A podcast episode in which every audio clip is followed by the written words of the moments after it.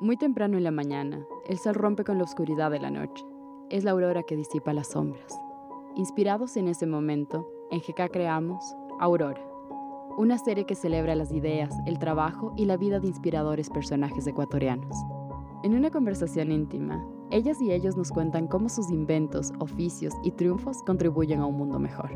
La luz de su creatividad, dedicación y méritos disipa la sombra de los dogmatismos, los fanatismos y la pseudociencia, y nos muestra la luz de la razón, el humanismo y la ciencia que mejoran nuestra vida todos los días.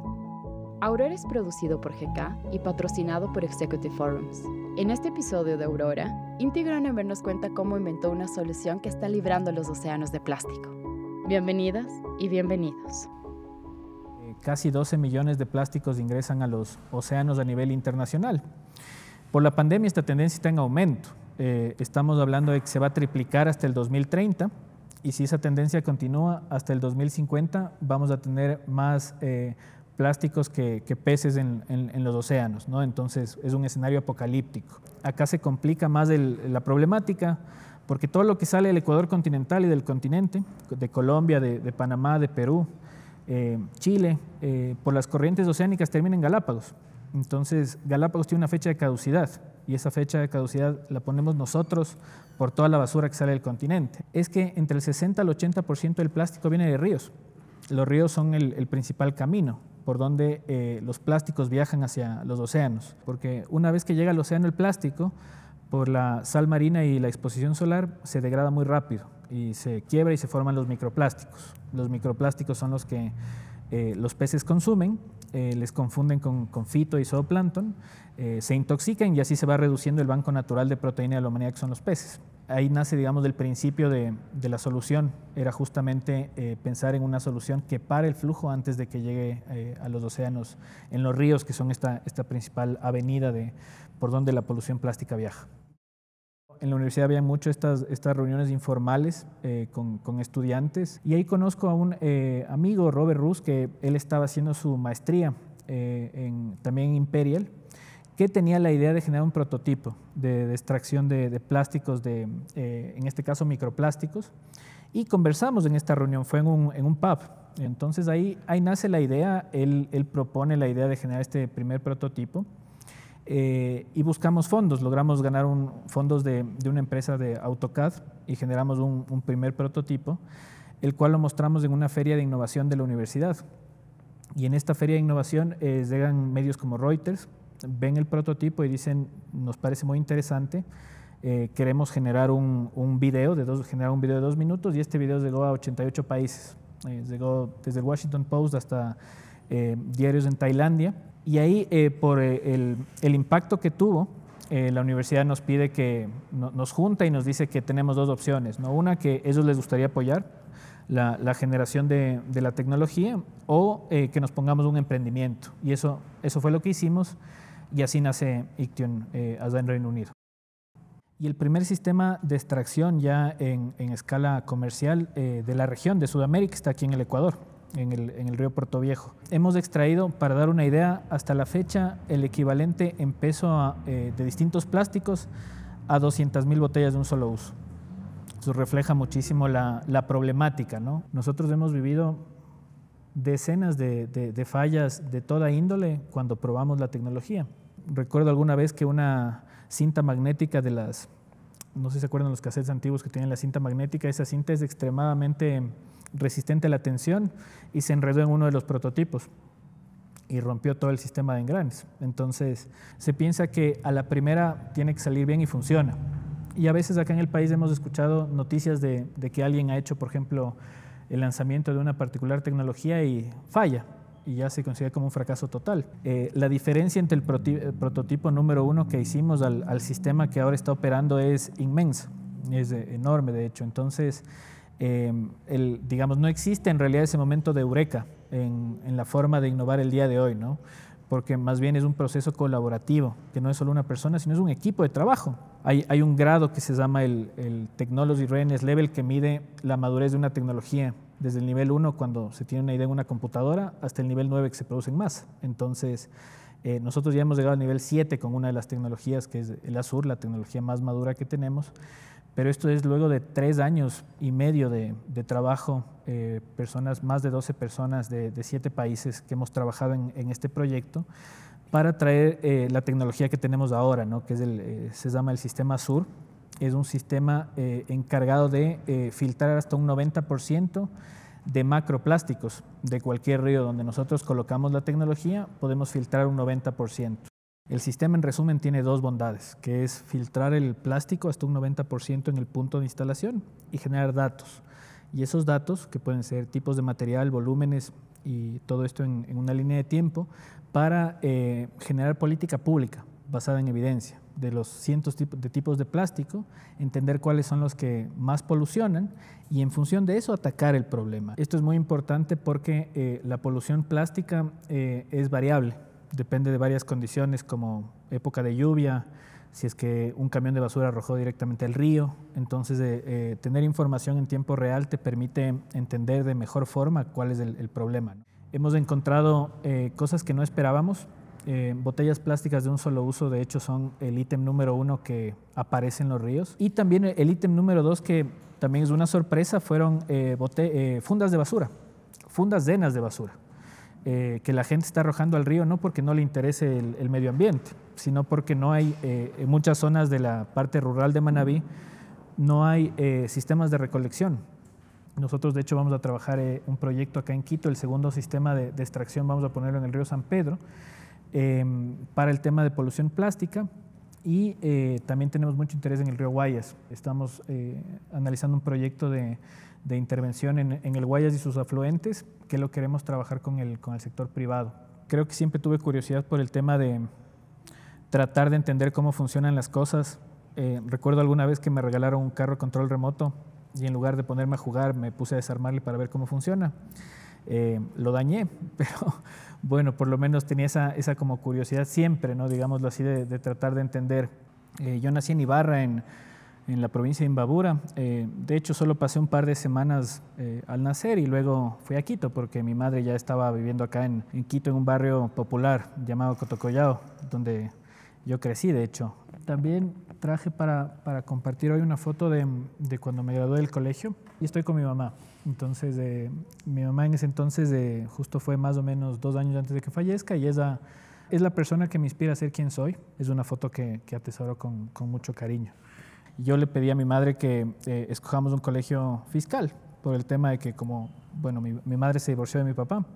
Entonces em, fue una, una, decisión personal de decirle em, busquemos un colegio público para que no haya un, un, sacrificio tan grande en el tema de educación. Entonces em, decidí estudiar en el Central Técnico. De hecho, desde los 12 años nosotros en, instituciones técnicas acá en el país estudiamos temas como carpintería, como eh, electricidad, electrónica, mecánica industrial, eh, te enseñan a usar las manos desde muy joven, ¿no? Entonces, eh, esa fue la, quizás algo que hasta ahora aprecio, esa, esa capacidad de poder crear y transformar cosas que, que te enseñan en, el, en este colegio, en esta institución, ¿no? Luego voy, al, voy a la ESPE, la Escuela Politécnica del Ejército, me gradué de ingeniero mecánico. Eh, en los primeros años donde estuve estudiando, mi madre fallece. Ella fallece con, con cáncer y me quedo eh, prácticamente solo con, con, mi hermano. Entonces eh, logré sacar una beca en la, en la, Escuela Politécnica del Ejército para poder estudiar. fue una ventaja, de hecho, de, que me pudieron apoyar con, con, esta beca. Y en un tiempo con la política de becas, de hecho, del, del gobierno que había en aquel entonces, decido salir del, del país. Decido salir a aplicar una de las becas eh, un poco pensando en tratar de entender cómo, cómo se genera empleo en, en, otros países, por qué nosotros no podemos generar una industrialización acá en el Ecuador, por qué nos cuesta tanto generar fuentes de empleo adecuadas. Eh, y eso es lo que aprendí allá. Eh, hice un, un masterado en, manufactura y productividad y un, y un doctorado en innovación. el masterado en la Universidad de, de, Greenwich y el doctorado en el Imperial College London. Siempre que se habla de innovación, tecnología se asocia con algo muy científico, pero ¿Cómo ves la innovación y la tecnología en función de la cultura, en función de desarrollar este ecosistema que te permita innovar y no solo en la parte propiamente científica? ¿Está interconectado todo o no está interconectado? ¿Cuál es tu criterio? Hay dos contextos culturales ¿no? que, que, se pueden considerar. El, el primero es cómo las sociedades empiezan a tratar de, si se puede decir de una forma, educar a la gente a que eh, prefiera el producto local. En su gran mayoría eso va a generar fuentes de empleo que ponen un plato en la mesa de la gente. Entonces, em, hay, un problema en ese sentido cuando no, no apreciamos lo que se hace aquí. ¿no? Por un lado, culturalmente hablando, eso es muy importante. Ahora, por el otro, de, crear innovación y, emprendimiento, la ventaja que tenemos en la sociedad actual es que existen las herramientas. Eh, la, antes, para producir un, producto o servicio, necesitabas eh, muchísima cantidad de recursos para tener una máquina de producción. Ahora se tienen máquinas que han generado la oportunidad de que incluso prototipos se puedan hacer de forma muy costo eficiente. ¿no? Se ha reducido el costo y también se ha reducido la barrera de conocimiento. Entonces, eh, si se adquieren ese tipo de conocimientos y se los entrega a los emprendedores, se puede generar que eh, se puede emprender y generar tecnología desde aquí. La, la academia en general es el semillero, es de hecho el sitio en donde eh, se empiezan a formar los emprendedores, se les da las oportunidades, el, conocimiento y, en países que apuestan al emprendimiento realmente los recursos. La diferencia que existe quizás entre eh, academia de otros países y la, nuestra es que acá no, hay recursos, no hay recursos eh, para generar innovación tecnológica. sin esos recursos, empresas como, como Ictium no existiesen. Nosotros logramos levantar casi eh, este 1.7 millones eh, justamente bajo mecanismos de apoyo de la universidad, incluso mecanismos de política pública, eh, que lo que hacen es, les doy una idea, cuando nosotros levantamos inversión semilla, el 100% de inversión de los inversionistas era redimible de impuestos en el Reino Unido. Entonces, eso genera el capital semilla para que se cree un ecosistema, ¿no? Entonces, ahí tiene mucho que ver sobre la conexión academia, sociedad civil, y el sector público incluso, em, que en otros países nacen conectados.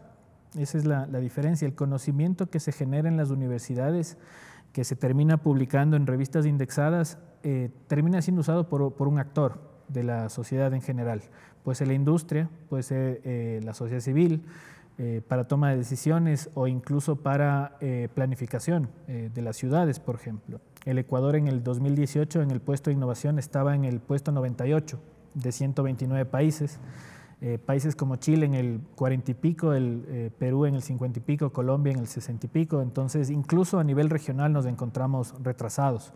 Acá en el país, eh, la, la, universidad hace varias décadas no era un lugar donde se formaba conocimiento, sino era un lugar donde lo que se hacía era repartir conocimiento existente que se volvía caduco. Se empieza a dar un cambio a raíz de eh, la generación de conocimiento local, que más o menos empieza en el 2003-2004. Entonces, uno de los problemas que, por ejemplo, se dan en este, en este aspecto es que la, academia tiene que seguir evolucionando, eh, de generar conocimiento como se está haciendo ahora, mejorarlo, que sea más pertinente para, para lo que hace la sociedad civil, para resolver los problemas que tenemos eh, en las ciudades en general, y luego pensarlo ya en cómo generar innovación. Pero eso es un proceso, ¿no? A, países les ha, tomado, en el mejor de los casos, 40 años. Entonces, este tipo de desarrollos tienen que ir más allá de la, de la visión dogmática de, de, izquierda y derecha en la política, porque eh, son desarrollos técnicos que lo que deberían seguir es, es avanzando en el tiempo, ¿no? Para, para, dar ese resultado final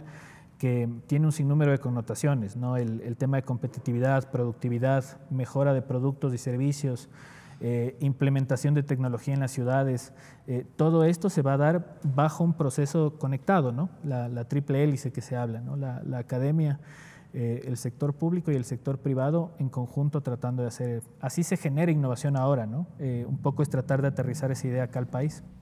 Inti, tal vez en términos más amplios, ¿cuál te parece que puede ser el rol del desarrollo científico en el progreso humano, e, en el florecimiento del humano, aparte ya de lo técnico, lo científico, incluso de lo económico. Bueno, cuando, cuando analizamos el, el progreso de la humanidad y su relación con, con la ciencia y la tecnología, es, eh, nos damos cuenta de que toda la realidad actual ha sido forjada de cierta forma con avances eh, científicos tecnológicos. Por ejemplo, cómo la primera revolución industrial eh, permite, por ejemplo, que todas las medicinas puedan masificarse, se puedan producir en más. Pensemos en las vacunas, por ejemplo, lo que se está dando ahora no solamente es la producción de la vacuna, sino cómo eh, producirla en masa en la cantidad suficiente, y eso es la tecnología. Antes de la primera revolución industrial, en promedio eh, eh, nacían cinco personas en cada familia y fallecían tres. solo se mantenían dos y esto se da justamente por la falta de medicinas, la falta de ropa, por ejemplo. La primera revolución industrial reduce la tasa de mortalidad y por eso se da, de hecho, el, crecimiento poblacional de la, de la humanidad, ¿no? Eh, entonces, creando otros problemas como los que tenemos ahora, ¿no? como, como el cambio climático, entre otros. A futuro lo que se espera que, que suceda es que eh, todos los trabajos, por ejemplo, mecanicistas, que son trabajos muy repetitivos, desaparezcan y eso sea reemplazado por robots. Y las personas empiecen a generar trabajos más creativos, más, eh, que eh, por eso se busca que las nuevas eh, generaciones aprendan a programar, aprendan a temas de trabajo de mayor creatividad, porque así daba el mundo. En resumen, la ciencia y como resultado de la ciencia, la innovación científica y la tecnología que sale de ahí es lo que transforma las sociedades. Nos ha transformado y nos va a transformar aún más. Hay un factor muy importante que está sucediendo a nivel global Em, y que quizás nosotros todavía no, no entendemos la complejidad y el potencial que tiene, y es el cambio climático. Ya vivimos nosotros en medio de una sociedad que ve los efectos de la destrucción ambiental. El cambio climático y la pandemia son dos ejemplos claros de eso. ¿no? Em, entonces, el, cambio climático va a transformar al, mundo, va a hacer que eh, los países traten de tornarse hacia la sostenibilidad. Y países como el Ecuador, en esta nueva visión, en esta nueva cosmovisión, tienen una ventaja, eh, el Ecuador es de, los países en donde eh, varios estudios nos dicen que tenemos las regiones más biodiversas a nivel global, más megadiversas. Tenemos eh, la, capacidad de nuestros ríos, capacidad hidrológica por metro cuadrado más grande de la humanidad. Tenemos, si, nos cansamos de dar ejemplos, pensemos en que tenemos unas islas tan maravillosas que ahí eh, llegó un investigador y creo, eh, se inspiró para la teoría de la, evolución de las especies. Ese es, ese es, el Ecuador. Entonces, el Ecuador en esta nueva era de cambio climático puede volverse un líder y ya hay países en la región que lo están haciendo. Costa Rica es el ejemplo claro de que se puede generar un desarrollo y ese desarrollo puede eh, erradicar la pobreza de un país. Y esto se puede aterrizar también hacia lo que son ciudades. Eh, las ciudades tienen enormes problemas de, manejo de, sus temas ambientales. Más de la mitad de los municipios acá en el país eh, tienen todavía botaderos a cielo abierto. Son, son zonas de sacrificio, donde uno puede ver cercanos decenas de miles de fundas que, vuelan en el viento y se quedan en los árboles y eso termina en, los ríos con el tiempo. ¿no? Es, es un tema eh, deprimente en realidad y más de la mitad de los municipios del país todavía manejan esto. Eh, algunos que incluso tienen rellenos sanitarios, como el caso de la ciudad de Quito, con denuncias de que eh, los líquidos que salen de lo que se entierra van a terminar en los ríos sin ningún tipo de control.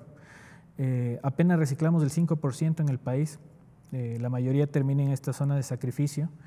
Em, el sistema de manejo de desechos de las ciudades es totalmente deficiente. El, país, como estamos viviendo ahora, siendo parte de la región más eh, megadiversa, es que em, no nos importa. tenemos nuestra funda de basura que sale a la calle y no nos preocupamos qué va a pasar después. Eh, o todas las descargas salen de las casas y no nos preocupamos qué va a suceder. Entonces, hay todo por hacer acá en el país en el tema ambiental. Eh, es importante hacerlo en los próximos años y la ventaja ahora es que si lo hacemos bien, puede atraer eh, inversión internacional de protección y conservación, que es lo que se viene en la, nueva era de, lucha contra el cambio climático. Entonces existe una oportunidad. Cuando nosotros hablamos de cosas como se habló del Yasuní TT, fracasó. Ahora hablamos de la ampliación de la Reserva Marina de Galápagos, esperemos que funcione.